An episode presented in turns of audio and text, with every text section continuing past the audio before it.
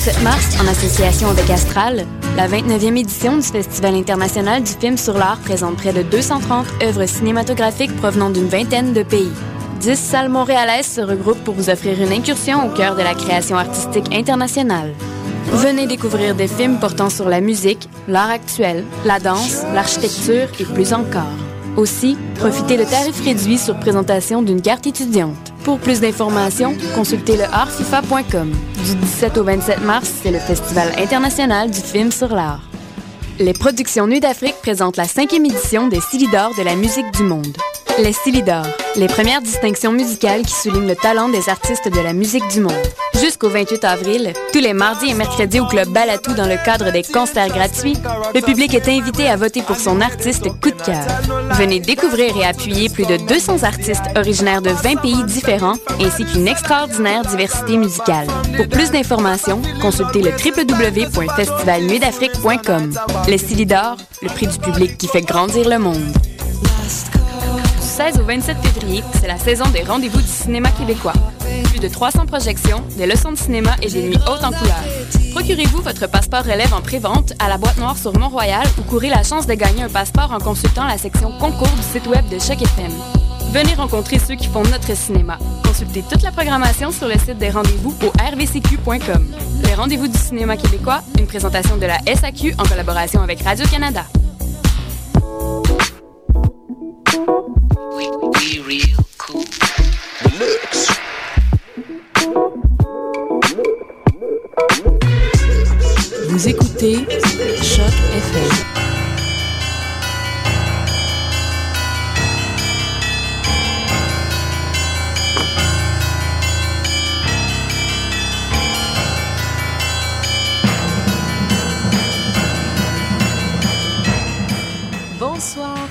Chapitre 19. On est mardi 1er février et l'année Eric avec vous pour un nouveau chapitre, donc le 19 de Mission Encre Noire. Bonsoir.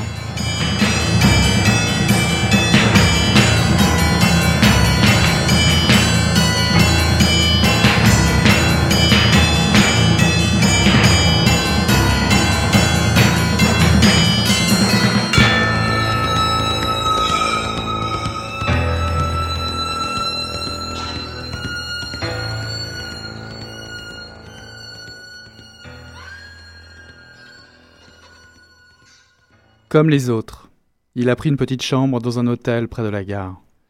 Un licage qui grince au moindre mouvement, un lavabo et de l'eau froide, une place fendue sur toute la hauteur qui sépare son visage en deux, comme il sépare les oranges qu'il mange le matin sur son lit. C'est la première fois qu'il a une chambre pour lui tout seul depuis longtemps. Il pourrait dire depuis toujours. Tant pis si le papier dessine d'horribles fleurs et que les cafards ont pris possession du lavabo et que la moisissure décolle le papier et fait des auréoles au-dessous de la fenêtre et du lavabo. Tant pis si les voisins s'engueulent une partie de la nuit. Il est seul dans la chambre et c'est ce qui compte pour lui, comme aussi la fenêtre à laquelle il peut s'accouder et regarder la ville, les trolleybus blancs et verts. Et le matin, il marche.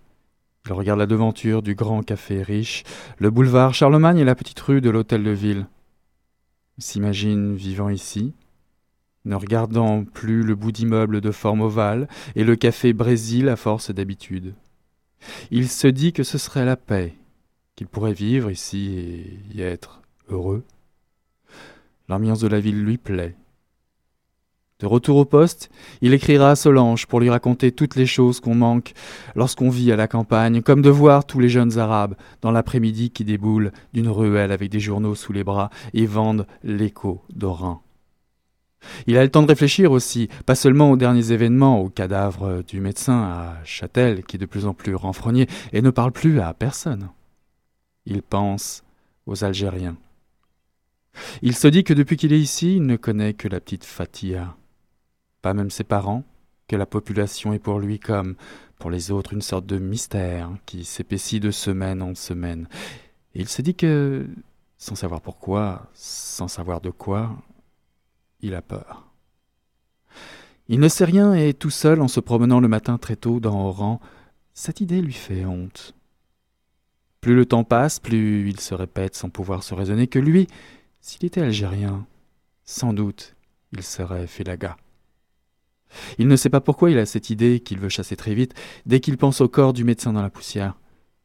Quels sont les hommes qui peuvent faire ça? Pas des hommes qui font ça. Et pourtant. Une lecture extraite des hommes justement, de Laurent Mauvigné. C'est paru aux éditions de Minuit en 2009.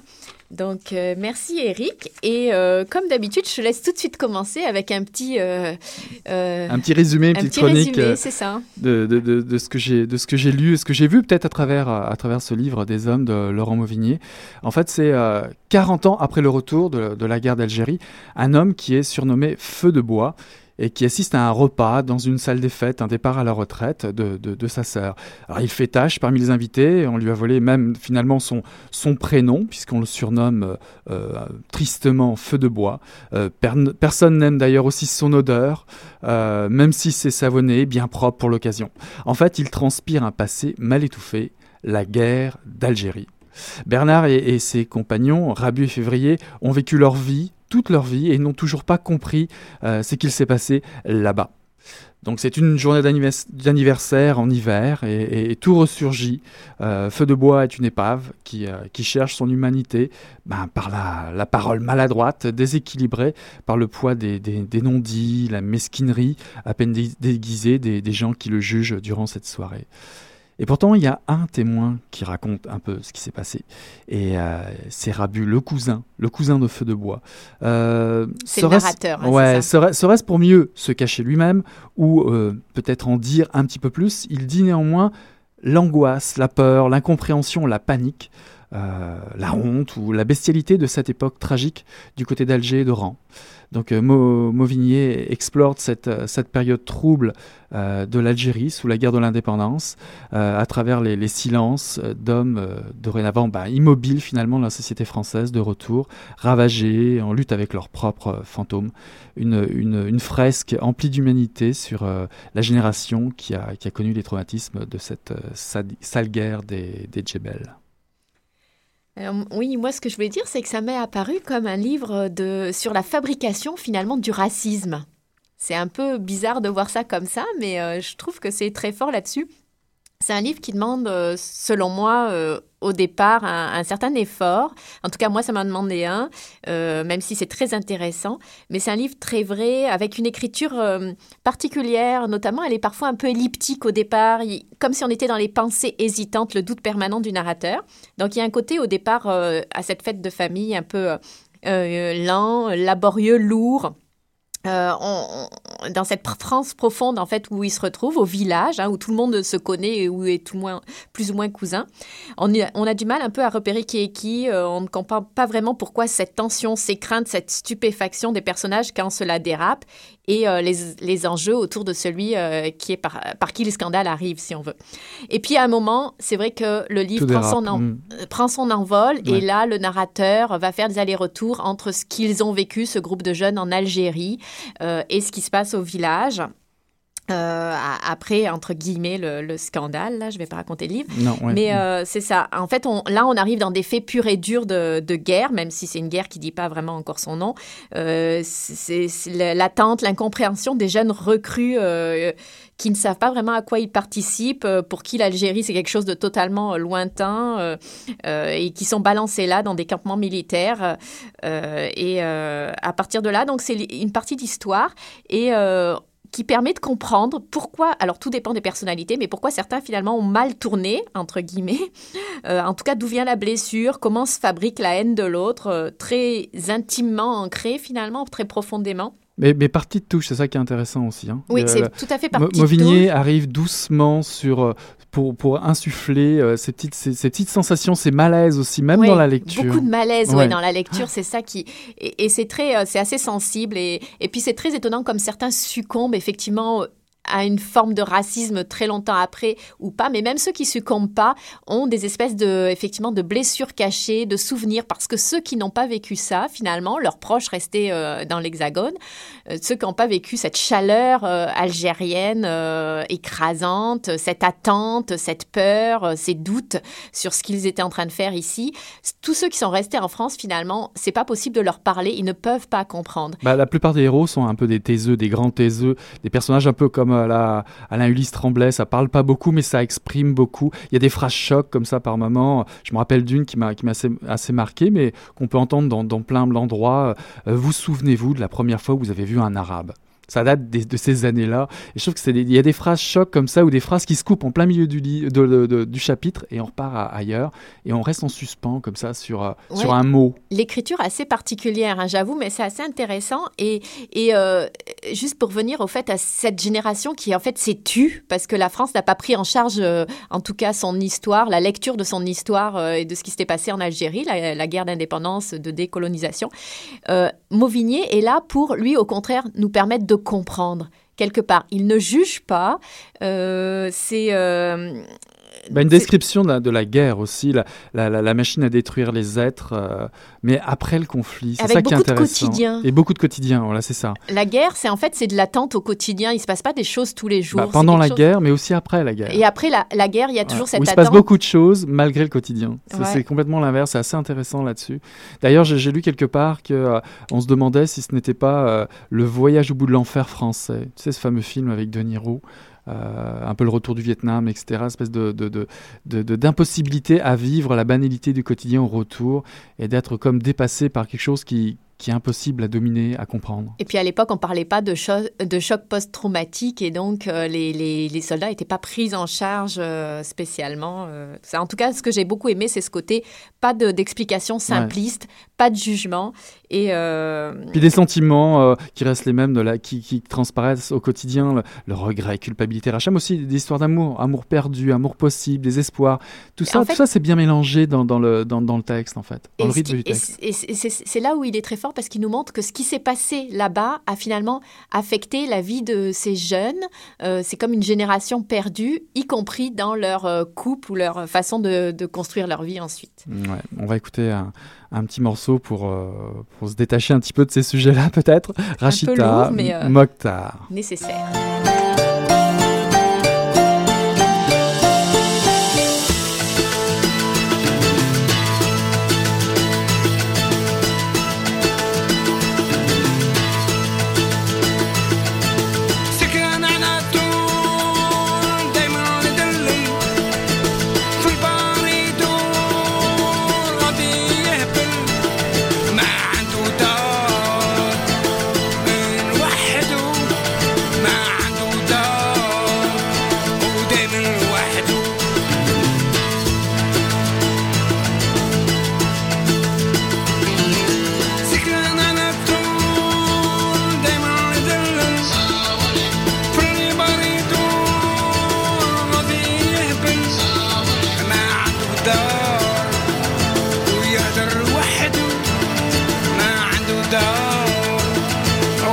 الواحد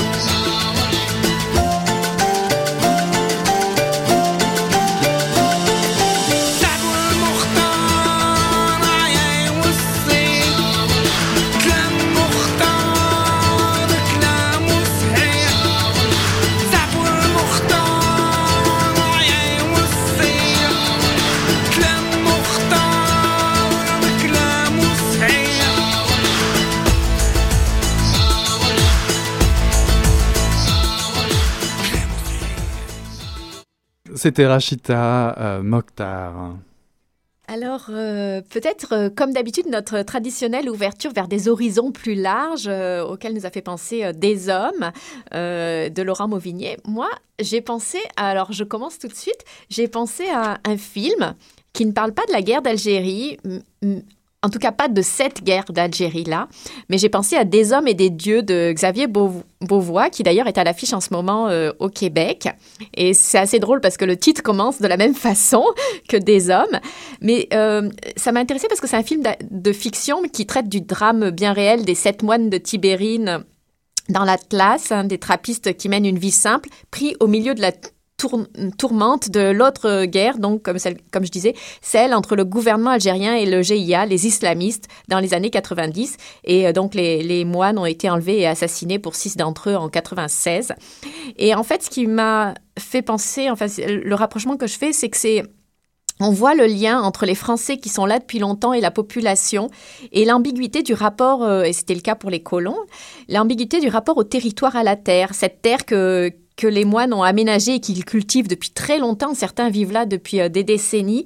Ils sont vieux, âgés. Et euh, c'est chez eux, finalement. Et la population leur dit qu'ils sont chez eux, d'ailleurs. Et on leur demande de partir ou on les menace de mort s'ils ne le font pas. Donc, faut-il rester ou partir, abandonner la terre et la population euh, Et la population elle-même est complètement prise et ne sait pas à quel sens vouer, si je puis dire.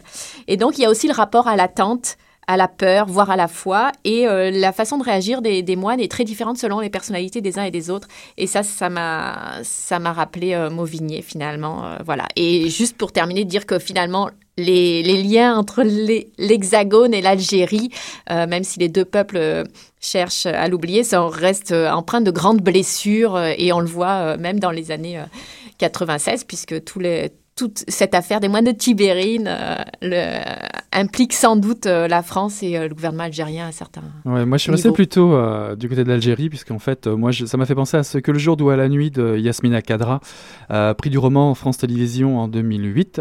C'est un roman qui s'étend de 1930 à, 2008, 2008 pardon. Younes, qui vit dans un quartier pauvre d'Algérie, ben, disons que sa vie va changer, son destin va changer à travers le conflit euh, puisqu'en fait son père euh, va le confier à, son frère, pharmacien à Oran. Euh, il va être rebaptisé d'ailleurs de Younes, il va s'appeler maintenant Jonas. Et avec son, ses amis, pieds noirs, ils vont traverser dans leur âme, dans leur chair, les, bouleversements de l'histoire de l'Algérie.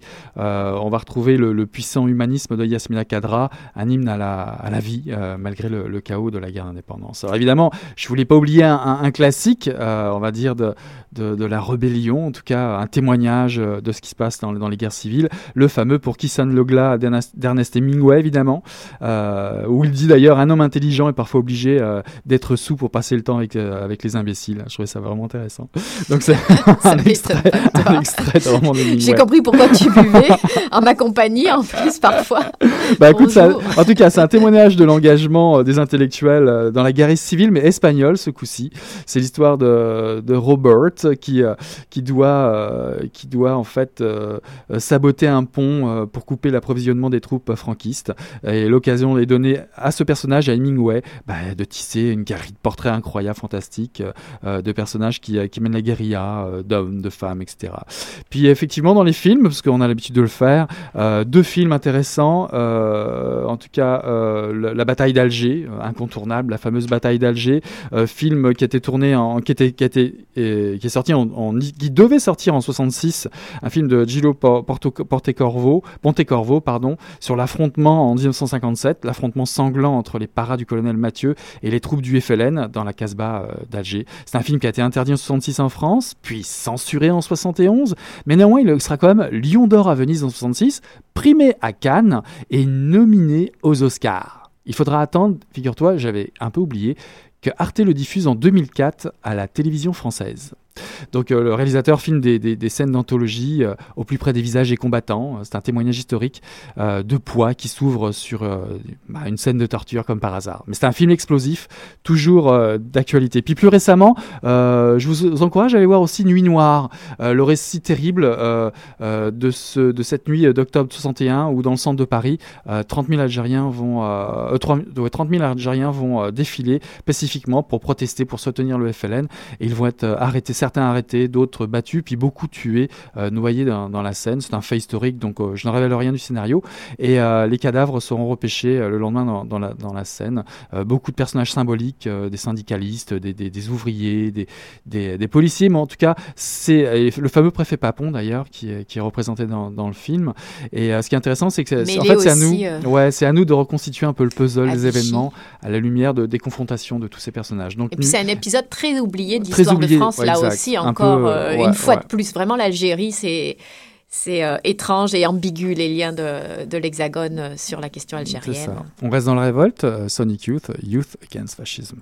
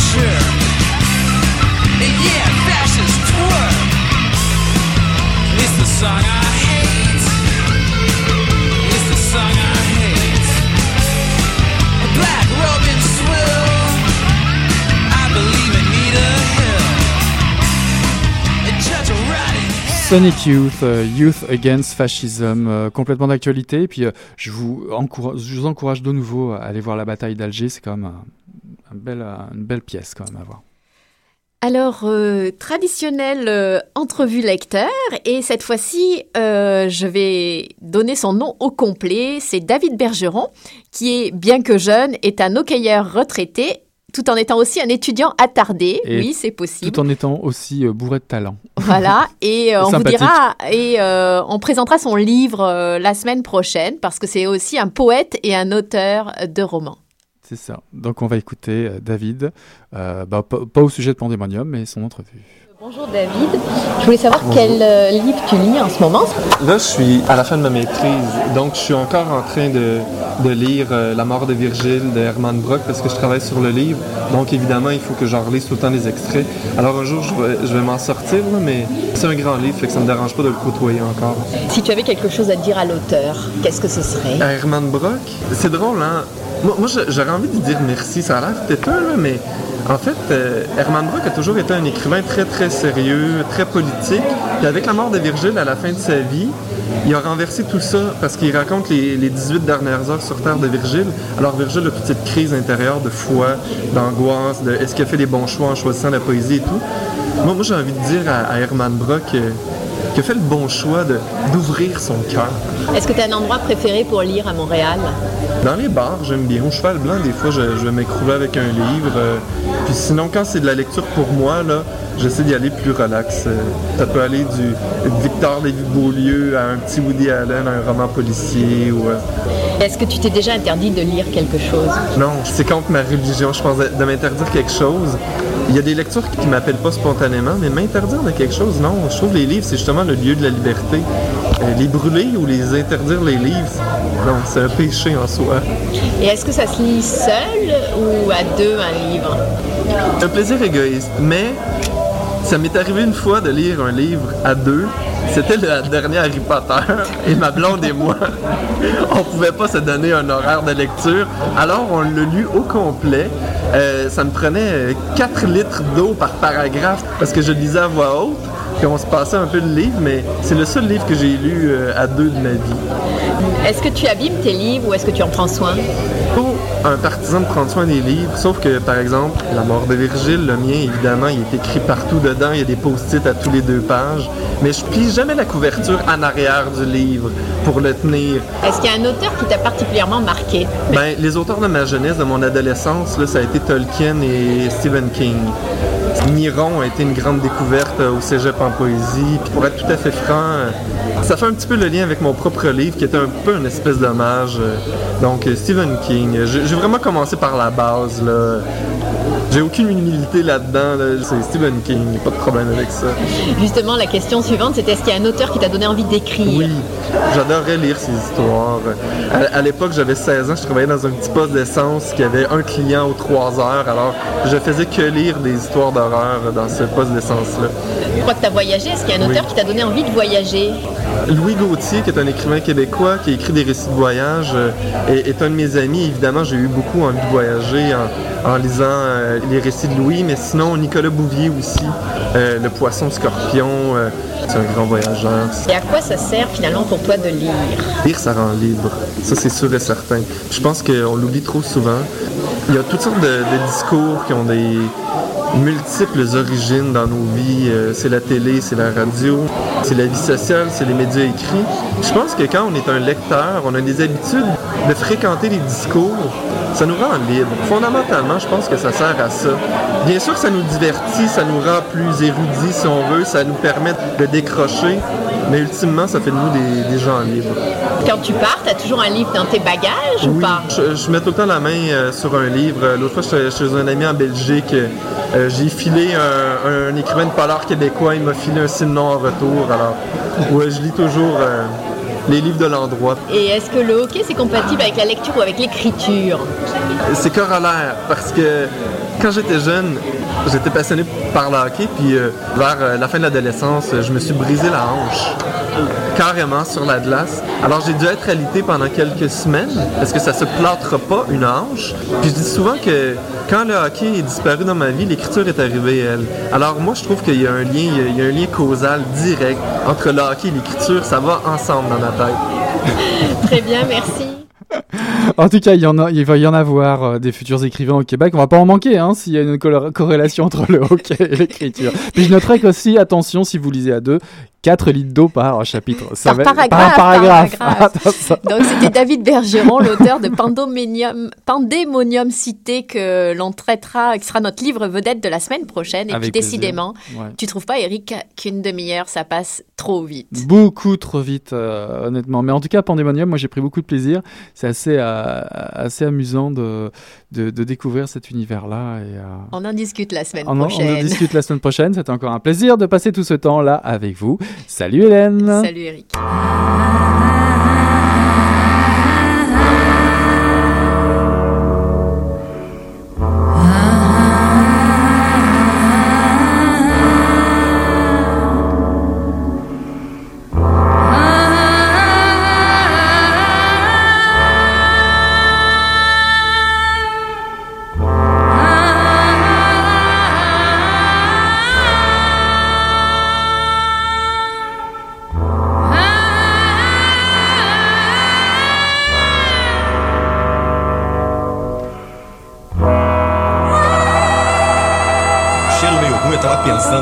E fedeu as coisas.